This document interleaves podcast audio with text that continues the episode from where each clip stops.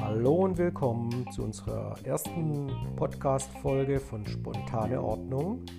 Ich bin Steffen, der Herausgeber des Blogs Spontane Ordnung. Kann auch auf dem Internet nachgelesen werden unter spontaneordnung.blogspot.com. Und äh, ich möchte in den nächsten Wochen und Monaten eine Reihe von zentralen Texten des klassischen Liberalismus in Form eines Podcasts aufarbeiten, zusammenfassen, kommentieren, einem breiteren Publikum in hoffentlich leicht verdaulicher Form zur Verfügung stellen und wünsche euch allen viel Spaß dabei.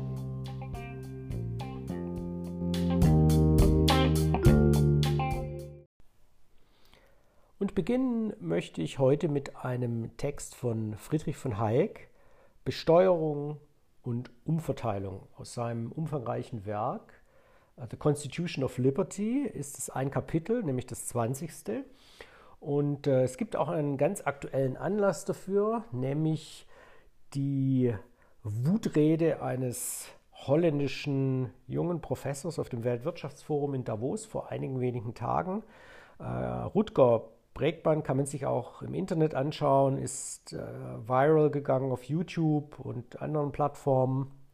Und äh, der Herr Professor fordert hier öffentlichkeitswirksam, dass man die globale Ungleichheit durch massiv höhere Besteuerung der Wohlhabenden, insbesondere durch eine stärkere Progression der Steuern bekämpfen muss, Steuervermeidung bekämpfen muss und dass damit äh, die Probleme der Welt, äh, die sozusagen sich ähm, in der Ungleichheit ähm, zwischen Arm und Reich, global, aber auch in einzelnen Ländern widerspiegeln, dass man damit diese Probleme ein und, ein und für allemal lösen kann. Äh, Hayek hat genau dieses Thema, das ja schon seit vielen, vielen Jahrzehnten immer wieder aktuell ist und diskutiert wird, schon in den äh, 40ern und 50ern immer wieder, des letzten Jahrhunderts immer wieder aufgenommen und äh, in seinem Buch äh, Constitution of Liberty in diesem Kapitel äh, zu einer verdichteten Argumentation aus klassisch-liberaler Sicht geführt. Ausgangspunkt von Hayek ist, dass sich bis Mitte des 20. Jahrhunderts das System der progressiven Besteuerung praktisch in allen westlichen Gesellschaften bereits durchgesetzt hat. Und das ist ja bis heute praktisch überall der Fall. Es gibt, äh, ich weiß es nicht, es gibt fast kein Land, welches keine progressive Einkommensbesteuerung hat. Hayek schreibt, Umverteilung durch progressive Besteuerung ist überall und weitgehend als gerecht akzeptiert. Doch was ist da eigentlich eine progressive Steuer? In der Regel spricht man davon im Zusammenhang mit der Besteuerung des Einkommens. Lange Zeit gab es nur eine proportionale Besteuerung. Man denke nur an den Zehnten, der von den Bauern abzugeben war, also 10 Prozent ihrer erwirtschafteten Güter. So stellt also die proportionale Steuer einen einheitlichen Satz dar, der auf das gesamte Einkommen angewendet wird, ob dieses nun hoch oder niedrig ist. Bei der progressiven Besteuerung ändern sich die Steuersätze aber nun mit der Zunahme des Einkommens.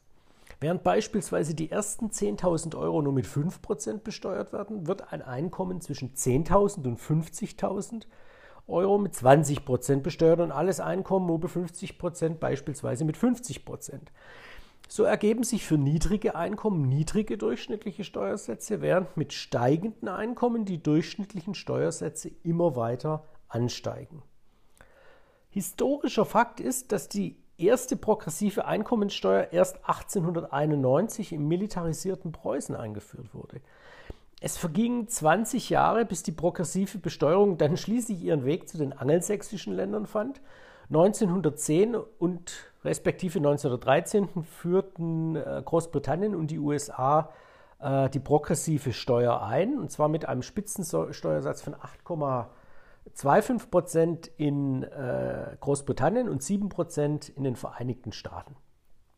Innerhalb von 30 Jahren stiegen diese Sätze dann auf unglaubliche 97,5 Prozent in UK und 91 Prozent in den Vereinigten Staaten. Man sieht hier übrigens sehr schön, wie es gerade Militarismus und Krieg waren, die die Steuersätze in die Höhe schnellen ließen. 1914 bis 18 der Erste Weltkrieg und dann 1939 bis 1945 ähm, der Zweite Weltkrieg. Während anfänglich die Fähigkeit des Individuums höhere Lasten zu tragen, also des wohlhabenden Individuums mit höheren Einkommen, auch höhere Lasten zu tragen, der wesentliche Grund für die progressive Besteuerung war, erwies sich dieses Argument mit den steil ansteigenden Sätzen als offensichtlich falsch. Und so fanden die Befürworter eine neue Argumentation, die Erzielung einer gerechteren Verteilung des Einkommens.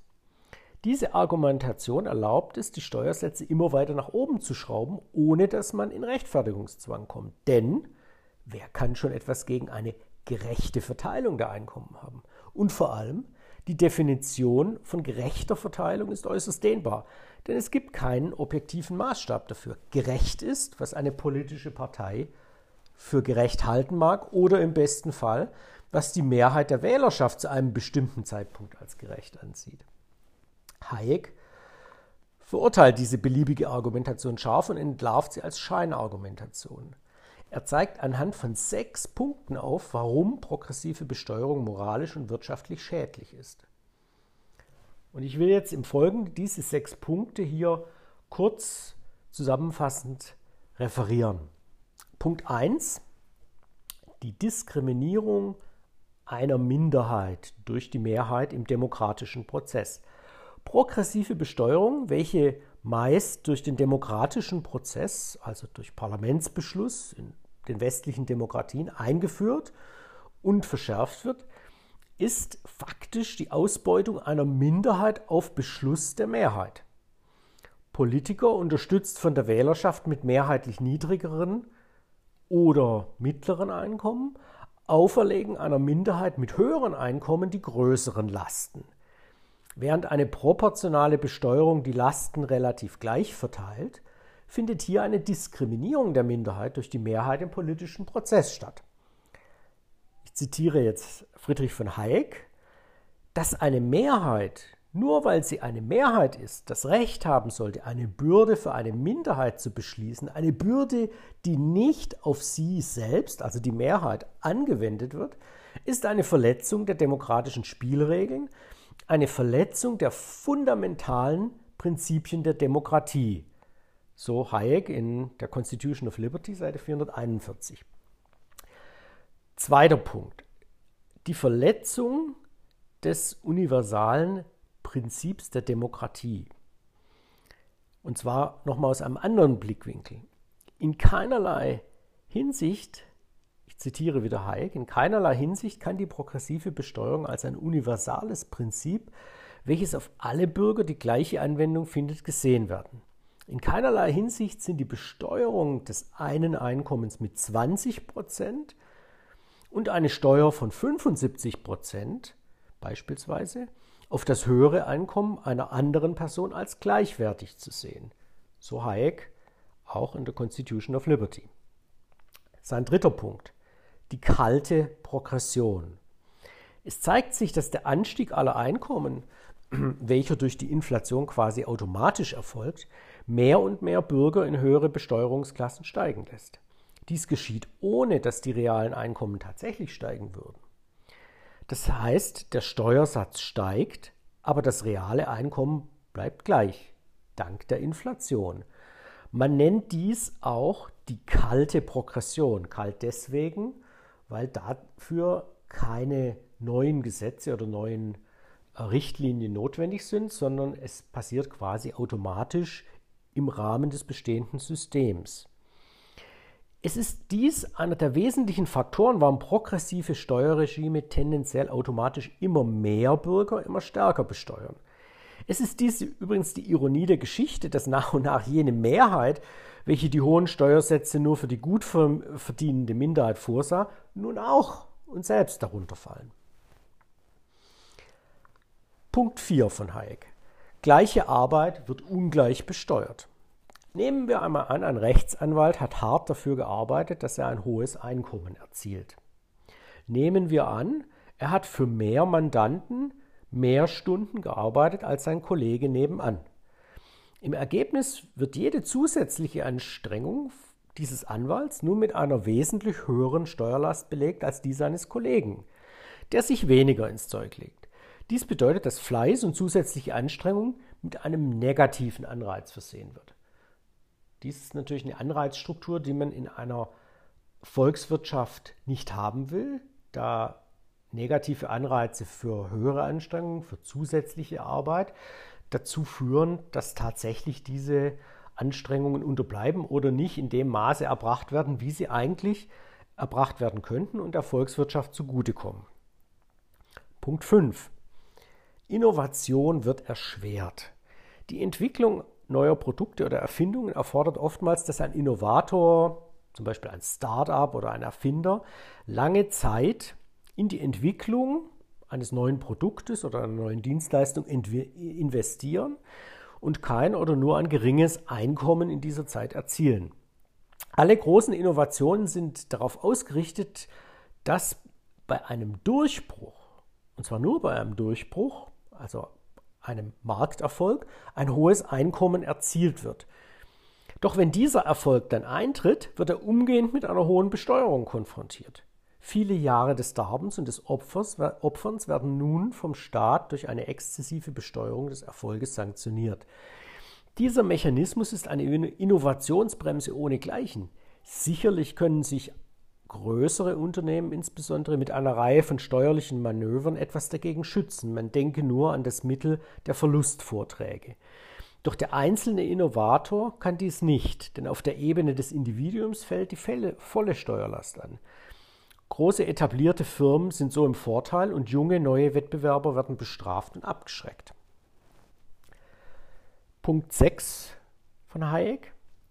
Die Entwicklung von aufstrebenden Volkswirtschaften wird behindert. Die Einführung der progressiven Besteuerung in Entwicklungsländern führt dort dazu, dass bereits Einkommen, die im Vergleich mit entwickelten Ländern, entwickelten westlichen Ländern sehr niedrig sind, unter hohe progressive Steuersätze fallen. Dadurch wird es den aufstrebenden Schichten dieser Volkswirtschaften verunmöglicht, sich in Richtung der Lebensbedingungen der wirtschaftlich weiterentwickelten Gesellschaften zu entwickeln, aufzuschließen vom eigenen Einkommensniveau. Und dies ist natürlich auch wieder unter volkswirtschaftlichen Gesichtspunkten sehr schädlich, da diese Individuen dann beispielsweise einen hohen Anreiz zur Abwanderung in weiterentwickelte Gesellschaften haben. Hayek zeigt mit seinen sechs Punkten, dass progressive Besteuerung nicht nur wirtschaftlich fragwürdig, sondern auch im Hinblick auf moralische und demokratische Prinzipien verwerflich ist. Nur eine proportionale Besteuerung kann im Hinblick darauf bestehen. Denn nur wenn Mehrheit wie Minderheit relativ gleich belastet werden, kann die Mehrheit für sich in Anspruch nehmen, gerecht und nach dem Gleichheitsprinzip zu handeln. Es mag heute utopisch erscheinen, dass diese Argumente in unserer wohlfahrtsstaatlich-sozialistisch geprägten Gesellschaft anerkannt werden. Doch es bleibt wichtig, immer wieder darauf hinzuweisen, dass die Argumente der Umverteilung durch Steuern à la longue nicht nur zum wirtschaftlichen Schaden der Gesellschaft sind, sondern auch zur Aushöhlung von Demokratie und Gleichheit führen. Die mehr als bescheidenen Produktivitätszuwächse über die letzten Jahrzehnte in den westlichen Gesellschaften bezeugen den wirtschaftlichen Schaden, aber die Aushöhlung des politischen Systems durch immer weitere Ausbeutung einer Minderheit ist ebenso zu verurteilen.